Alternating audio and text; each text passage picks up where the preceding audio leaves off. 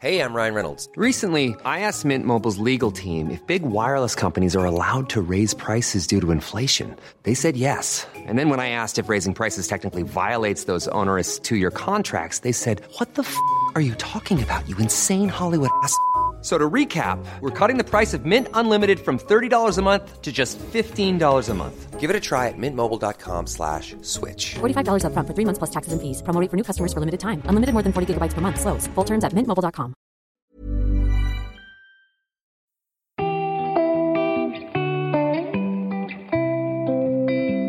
Vous écoutez Nude, le podcast de témoignages qui met le monde à nu.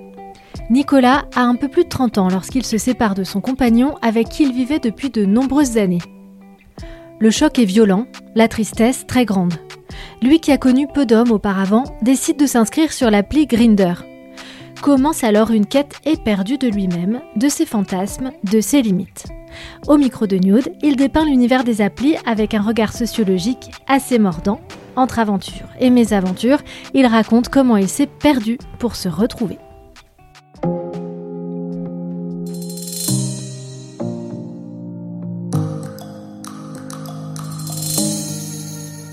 Fin 2015, je découvre que mon mec euh, me trompe régulièrement.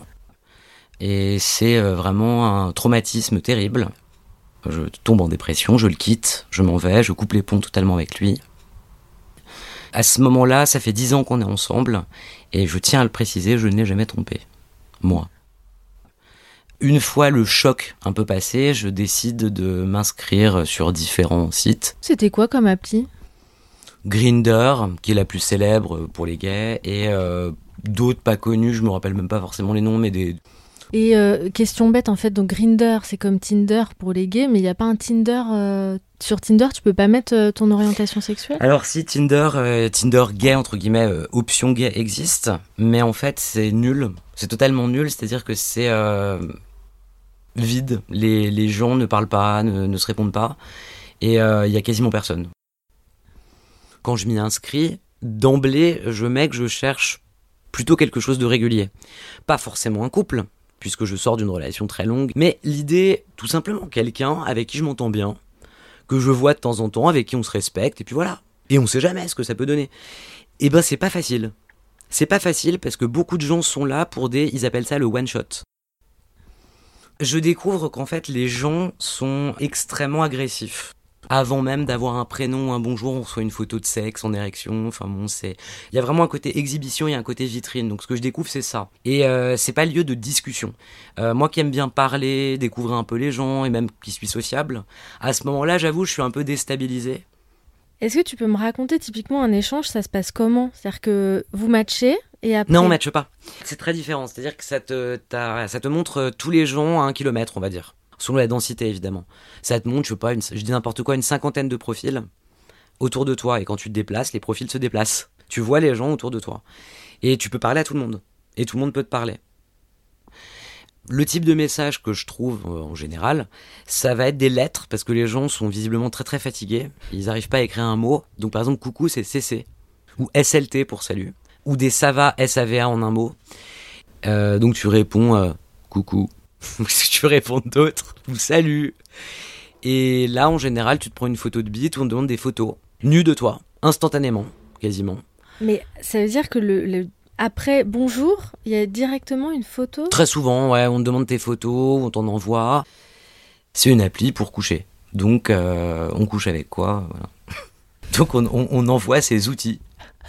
Ah, mais c'est vraiment, encore une fois, je- je- j'emploie des termes extrêmement machines, mais parce que c'est comme ça que je l'ai ressenti.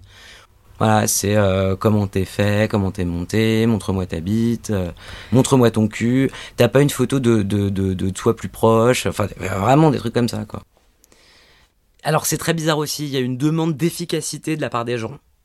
Et en même temps, certains euh, euh, font lanterner, font attendre. Et puis finalement, tu te rends compte que tu te mets à être pareil. Parce qu'en fait, t'attends la bonne personne, entre guillemets. Et c'est là où tu te rends compte que c'est très pervers. En gros, pour, pour donner un truc très précis, euh, je veux rencontrer quelqu'un, passer l'après-midi ou la soirée avec quelqu'un. Donc je me mets sur l'appli. Et euh, bah, tu sélectionnes ou tu vas parler à des gens. Là-dessus, tu as des gens qui te répondent. Certains sont disponibles, mais ils te plaisent moyen. Donc tu te dis, ah bah il y en a peut-être un qui me plaira plus. Et donc c'est une espèce de cercle bizarre parce que tout le monde fait comme ça. Donc en fait, t'as un, un cercle de gens, un groupe de gens qui tiennent plusieurs personnes dans, sous la main au cas où ils n'en trouvent pas un mieux. Donc c'est pas très valorisant dans les faits, ni pour soi ni pour les autres. Et en fait, le temps que tu décides, il n'y en a plus de livres. Donc c'est assez rigolo, mais c'est euh, rigolo et c'est horrible. Alors autre chose qui est amusant, c'est que c'est très euh, pot de confiture. Chacun à sa place, chacun dans son rôle, chacun est euh, qui doit être comme il est. Euh, tu peux pas, alors bon, bon, c'est intime, hein, mais tu peux pas, tu peux pas être passif et euh, avoir de la personnalité, par exemple. Il faut être soumis. L'actif est forcément dominant, le passif est forcément dominé. Donc en fait, c'est un endroit où tu as l'impression qu'il y a des cases, on est dans des cases très euh, caricaturales. Mais bien sûr, il y a même ce qu'on appelle des tribus, les euh, ce qu'on veut, euh, ce qu'on veut, ce qu'on veut pas. Euh, quand on fait son profil, on va sélectionner le type de gens qui nous attirent, les gens avec une barbe, les gens. C'est incroyable. C'est le qui est en fait? Exactement. On a l'impression de créer son personnage de jeu vidéo. On lui met des attributs, on lui met ceci, on lui met cela, on lui met telle coupe, telle couleur, telle couleur de cheveux, telle cicatrice, tel tatouage, telle marque distinctive. Je trouve ça horrible. Ça ne permet pas du tout de se faire une idée de la personne, c'est complètement superficiel. Tatouer. Bah- Comme si tatouer c'était un goût. On peut, on aime quelqu'un qui a des tatouages ou pas. Non, non, mais on, on en est là. hein. C'est-à-dire que c'est, euh, c'est vraiment de ce type-là. Tu découvres un univers qui ressemble à un supermarché en fait? un supermarché de droite ultralibérale. Le supermarché le plus déshumanisant, le plus dégueu que je puisse connaître. Parce qu'en fait, les gens sont vraiment comme des objets. C'est des produits. Voilà, des photos avec des profils ou sans photo, ça arrive. Alors il y a écrit par exemple euh, actif, pas d'asiatique, pas de blanc, frère seulement. Voilà. Euh, alors bien sûr, les goûts et les couleurs ne se discutent pas. Je veux dire, c'est pas du tout un, un jugement. On a tous nos attirances. Mais enfin, dans la vraie vie, on s'assoit pas à une terrasse de café en disant euh, euh, et il y a quelqu'un qui vient nous aborder avec qui on discute finalement bien, on s'entend bien avec et on lui dit pas au bout d'un moment écoute je parle bien avec toi mais j'aime pas tes yeux bridés, ils me, ils me gênent, ça m'a jamais attiré. C'est horrible, c'est-à-dire que ces propos racistes sont complètement libres, arabes seulement, musulmans seulement, circoncis seulement, que des blancs, pas de noirs. Et tout le monde se lâche, c'est-à-dire que c'est euh, alors évidemment c'est pas orienté d'une manière ou d'une autre. Tout le monde se lâche, tout le monde tient des propos extrêmement choquants, dans une indifférence générale, et c'est ça le côté supermarché. C'est le côté pizza. Alors, Il y a des annonces qui sont hyper drôles, euh, des, annonces du type bon alors euh, tu es actif, ta bite doit faire plus de 16 cm, euh, faut qu'elle soit suffisamment large, pas poilue, et tu en as des tonnes comme ça, c'est-à-dire avec des espèces de restrictions. Je me souviens aussi d'a- d'annonces super drôles avec une liste d'une dizaine de panneaux interdits, avec marqué ce que le mec aime pas en gros. C'est hallucinant. Dans la vraie vie, personne n'oserait se comporter comme ça. Il serait vu comme un monstre. D'autant plus que dans la vraie vie, ce qui est très drôle, c'est qu'on a nos fantasmes et nos goûts. Mais finalement, on passe outre et souvent, la personne, homme ou femme, avec laquelle on fait sa vie, est souvent peu en rapport avec ses fantasmes. Et toute l'illusion de ces applis de rencontre, c'est de faire croire que tu peux avoir tous tes fantasmes tout de suite. J'ai été confronté à un côté très trash, qui ne m'a pas du tout choqué, je m'en fous. Mais c'est juste que c'est déroutant, c'est-à-dire que un des premiers jours sur Grinder, un mec qui était localisé donc dans l'hôtel en face de chez ma mère où je logeais, euh, m'a- m'aborde et me demande de venir lui lécher les pieds et de repartir. Je suis resté égaré, puis j'ai explosé de rire tout seul face à mon téléphone. Donc je lui ai répondu que je ne le jugeais absolument pas, que je déclinais son offre. Mais si tu veux, c'est assez normal sur Grinder. D'accord. Ça n'a rien de, de bizarre. Donc je vais rencontrer comme ça des gens avec qui ça se passe bien, des mythos, euh, des gens qui me font des propositions absurdes, euh, des gens qui proposent de me faire pipi dessus, enfin bon, des, des trucs mais complètement délirants que jamais on ne dirait en face à un inconnu. Mm. Chacun ses goûts, chacun son droit, on va dire, ça ne me dérange pas. Mais je trouve ça un peu déprimant, c'est-à-dire qu'il n'y a aucune porte ouverte pour une vraie rencontre. Il n'y a rien de pudibond derrière, je suis pas, je, je suis pas du genre à pas coucher le premier soir, je m'en fous. Ça n'a rien à voir. C'est c'est juste que c'est un peu triste de limiter l'échange à coucou, beaucoup, belle bite, on baise? Je cartonne Grinder, mais il n'est que ce que les gens en font. Première chose, deuxième chose, ça reste très pratique. T'as envie de coucher avec quelqu'un, tu vas sur Grinder, tu peux coucher avec quelqu'un.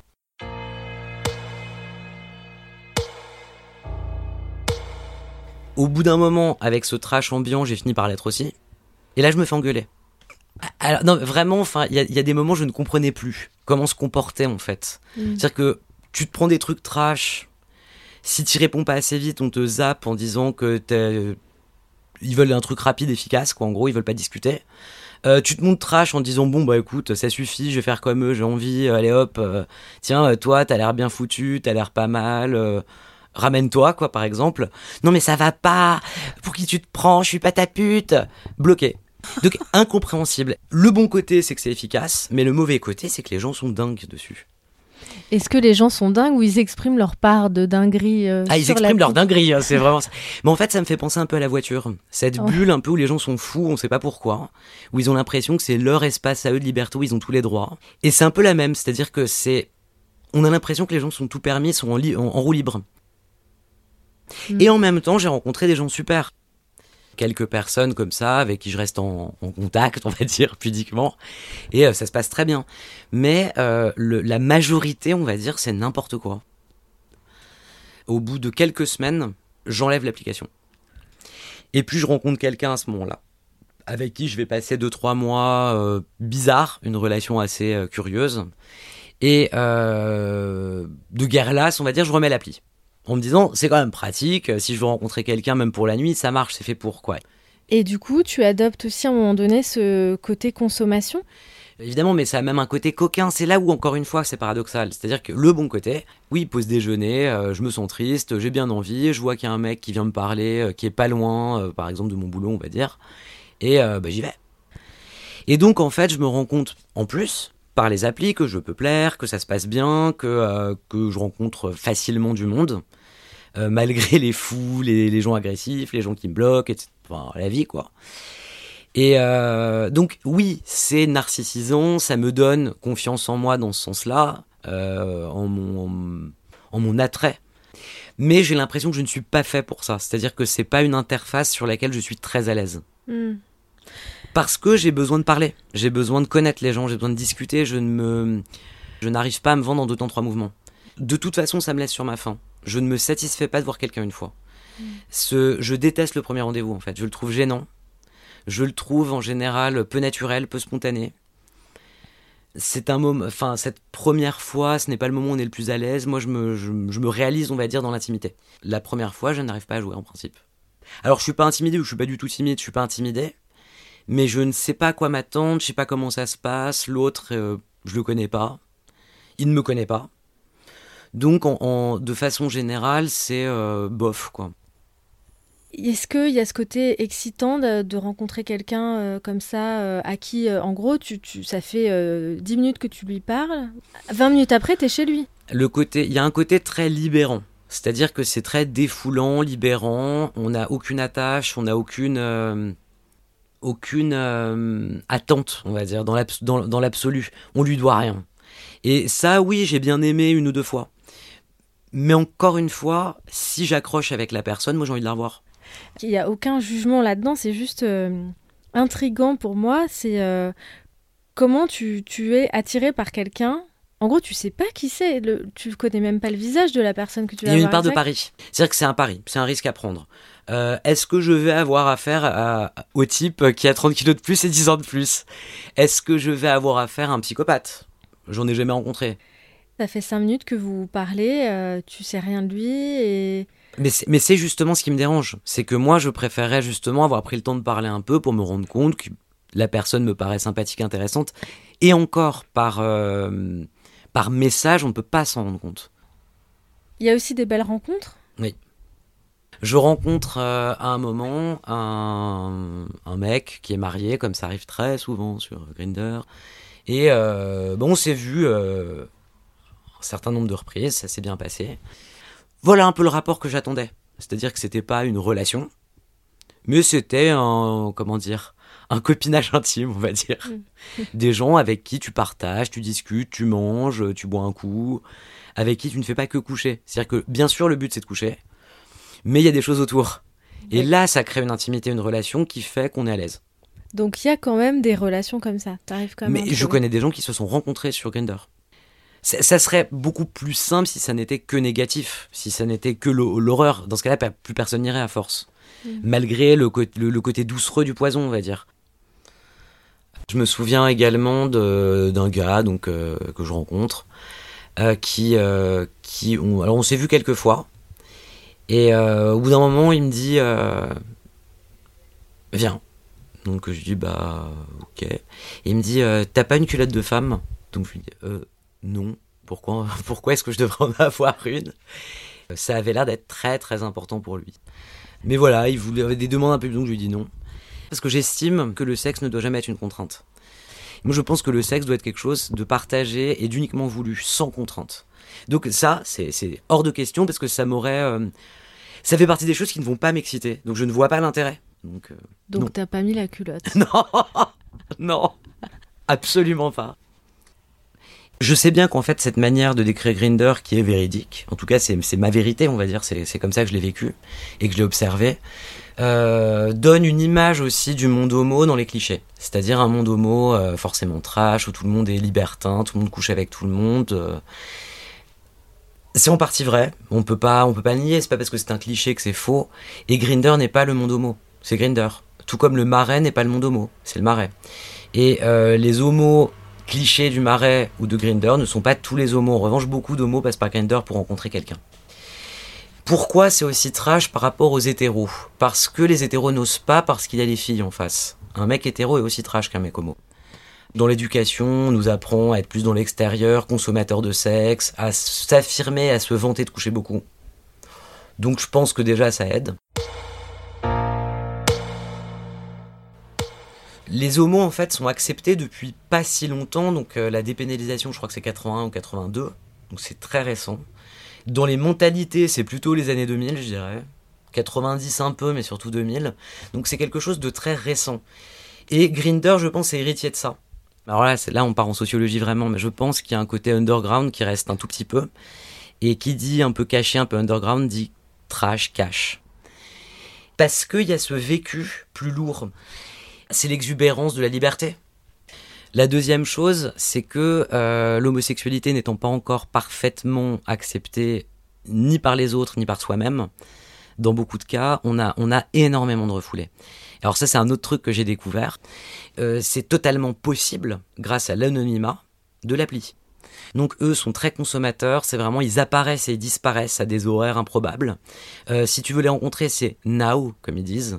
C'est-à-dire qu'il n'y a pas de discussion, c'est euh, ouais, on peut se voir tout de suite, tu viens là, à telle adresse, on baise et tu te casses. Et c'est vraiment trash à ce point-là, c'est-à-dire qu'ils ne veulent eux-mêmes surtout pas y mettre le moindre sentiment, la moindre émotion. Ce sont des rendez-vous complètement improbables, des rendez-vous dans des. euh, proposés euh, dans des sous-sols, dans des parkings, enfin des trucs glauques à mourir, parce que ce n'est pas possible d'être vu avec un homo. Et le refoulé, là, se réalise. C'est-à-dire qu'il peut exactement vivre son désir homosexuel tout en le niant. Et euh, le symbole de Grinder est un masque. Donc c'est intéressant quand même. C'est-à-dire qu'on avance masqué. C'est quand même très étrange que les concepteurs de, ce, appli aient choisi un masque.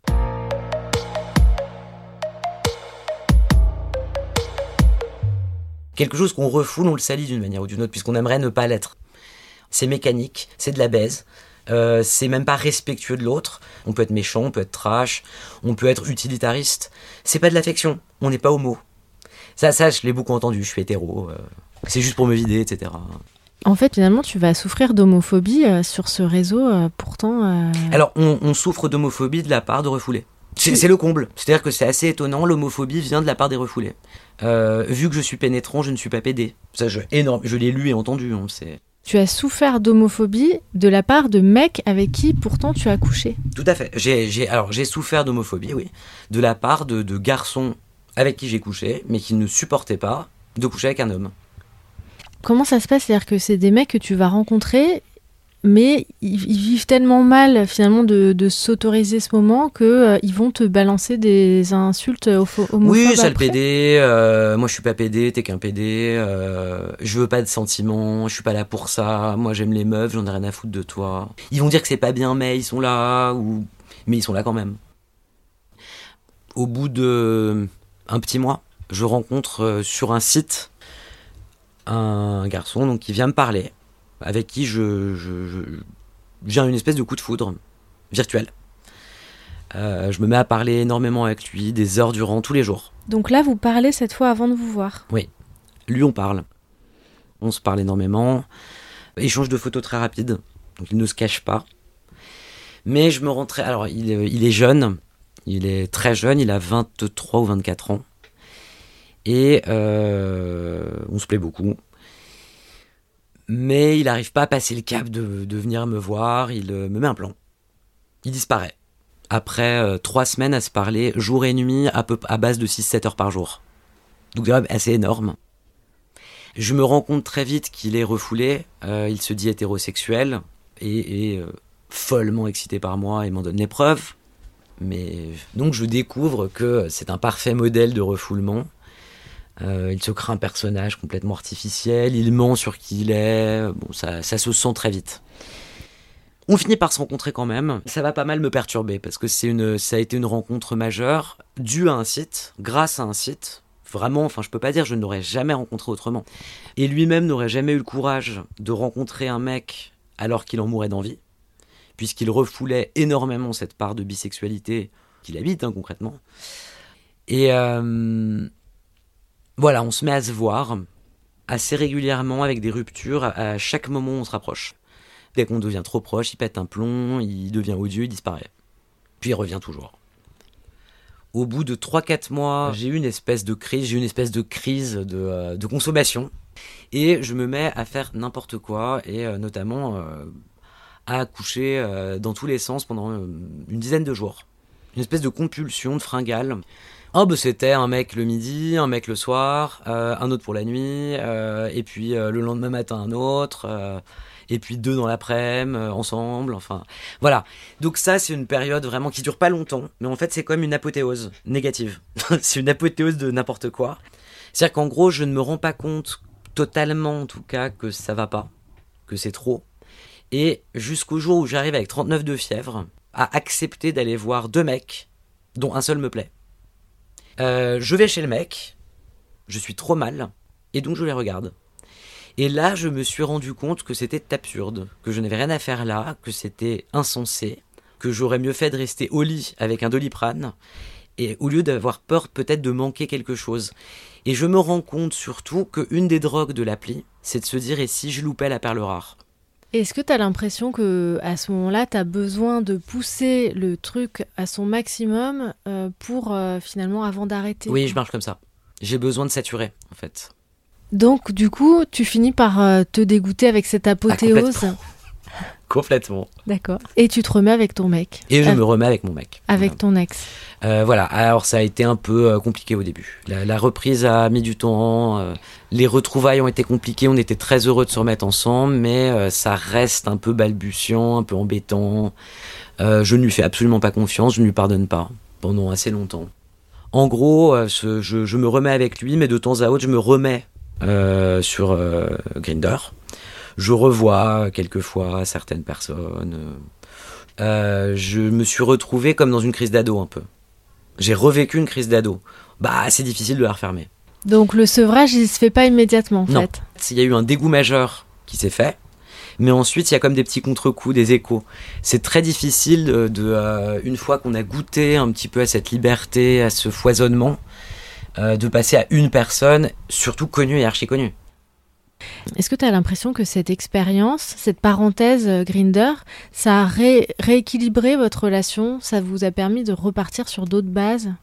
Ah oui, oui, complètement. C'est-à-dire que tout ce qui s'est passé, en fait, euh, ça passait ou ça cassait, et a redonné une chance à une histoire qui était déjà vieille, euh, dans le bon comme dans le mauvais sens. Donc c'est-à-dire? C'est-à-dire qu'on est encore ensemble euh, cinq ans après. Ça a permis vraiment de passer ce cap. C'était une crise nécessaire. Et ça, ça permet aussi de, de vivre la relation un peu différemment.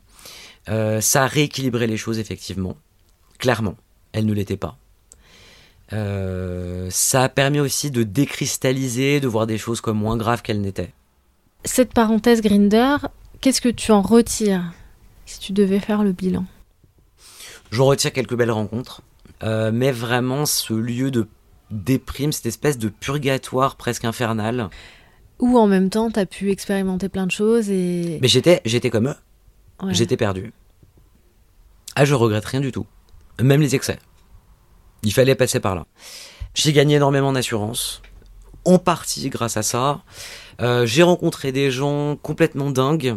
J'ai pu voir ce que je ne voulais pas. Et c'est très important pour grandir et pour mûrir de savoir ce qu'on ne veut pas. Et tu penses que c'est entre autres grâce à ça qu'aujourd'hui euh, ton couple est à nouveau solide? Je pense que je n'aurais pas eu la. Je n'aurais pas pu pardonner à mon mec sans Grinder. Que j'avais besoin de, de faire ma vie. Bah, on a rééquilibré les choses.